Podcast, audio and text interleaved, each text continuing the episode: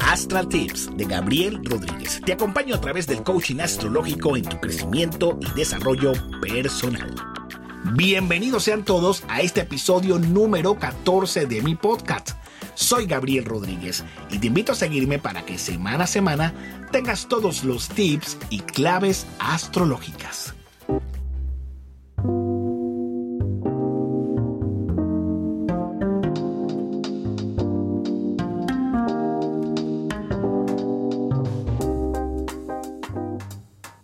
Bueno, mis queridos amigos, hoy es domingo de podcast y traigo para todos ustedes la entrega número 14 de mi podcast con la bitácora astral de la semana. ¡Wow! Onceavo mes del año. Me quedo sorprendido cómo el año se nos ha ido volando. Quizás muchos de los que me escuchan dirán, Gabriel, queremos que se vaya de una vez. Yo lo entiendo, el sentimiento es, compartido realmente. Así que bueno, nada, eh, pero hay que, hay que darle gracias, amiguito, amiguita que me escucha donde quiera que te encuentres y haciendo lo que estés haciendo. hay que darle gracias a este año 2020, a pesar de que ha sido un año fuerte, pero hay que agradecer lo bueno como lo malo. Eso forma parte del balance del universo. Fíjense, nosotros estamos arrancando este podcast hoy, domingo primero de noviembre, día de todos los santos, todavía con la influencia de la luna en Tauro en fase llena. Bueno, que sigamos trabajando para consolidar lo que queremos, cómo lo queremos y de qué manera lo queremos. Así que bueno, vamos a tener todo de nuestro lado y todo depende en cómo sepamos llevar las energías. ¿Vale? El lunes 2 de el día lunes 2, el día de los fieles difuntos, donde honramos a aquellos amigos o familiares que se fueron al otro barrio o que simplemente ascendieron en este caso.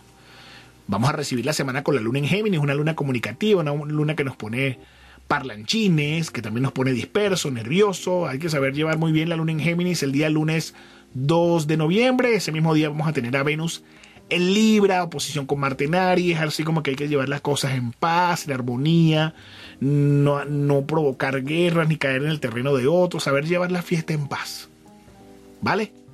El martes 3 de noviembre, bueno, vamos a tener a la luna en Géminis haciendo un sextil con Marte en Aries y esto puede llenarnos de energía, de vigor, ideas, trabajar por los, los objetivos, las metas que queremos, aunque también va a ser cuadratura con Neptuno, entonces cuidado con montarse en el unicornio. Recuerden que el que vive de ilusiones muere de desencanto, así que mantener los ojos abiertos es clave. La buena noticia es que Mercurio se coloca directo al Libra el martes 3 de noviembre. Todavía vamos a seguir en su periodo de sombra, pero las cosas comienzan a fluir ya Mercurio en fase directa. Así que bueno, calma y control, cordura, llevar todo en armonía, en tranquilidad. También, por supuesto, vamos a tener que saber llevar y entendernos mejor con las personas hay que saber aprovechar la energía de que Mercurio está en Libra en estos pocos días, porque luego va a pasar Escorpio. El día 11, para ser más exacto, va a pasar Escorpio. Pero estos, estos primeros 7 días, saberlo, 8 días, saberlo aprovechar para, bueno, para resolver algunas diferencias, saber llevar todo muy bien. ¿Vale? El miércoles 4, bueno, vamos a tener a la luna en Géminis haciendo trígono con Mercurio en Libra. Esto facilita la comunicación, el entendimiento, por llegar a acuerdos no recomiendo firmar nada todavía, ¿no? Pero sí llegar a acuerdos de palabras para después hacer un ejecute. Por por ahí va a estar la cosa. También, bueno, ese mismo miércoles 4 la luna ingresa en cáncer al final de la tarde. La luna en cáncer nos activa la sensibilidad, el deseo del romance, el deseo de estar en casa, eh, vibrando con lo que es el hogar, nuestras raíces, la familia, nuestra infancia. Eso con la luna en cáncer. Jueves 5, bueno, la luna en cáncer hace sextil con Urano en Tauro. Y esto habla como que, bueno, querer tener interés de renovar la casa, hacerle algo diferente, hacer algo distinto, con, otro nuevo aire, con otra nueva energía. Eso, por supuesto, con la luna en cáncer en sextil con, el, con Urano en Tauro. También, bueno, aprovechar los recursos, los, los valores, lo que tenemos a nuestro alcance para innovar, para renovar.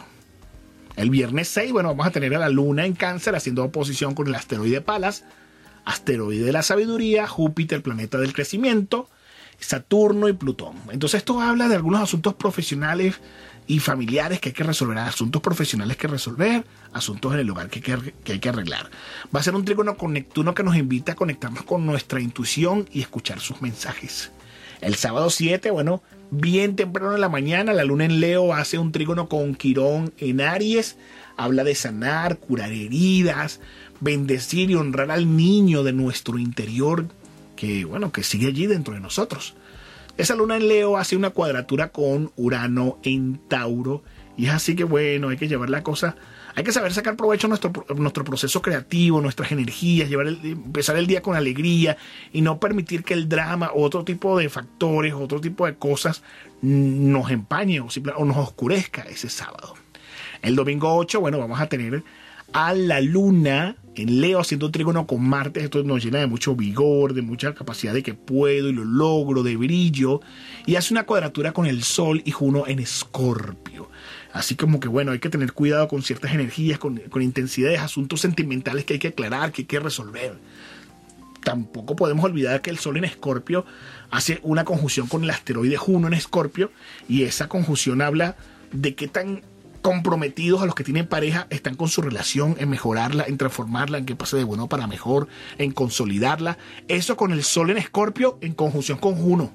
Así como que de qué, de qué tamaño es el compromiso a nivel sentimental, también en temas profesionales, financieros, que se van a estar tocando.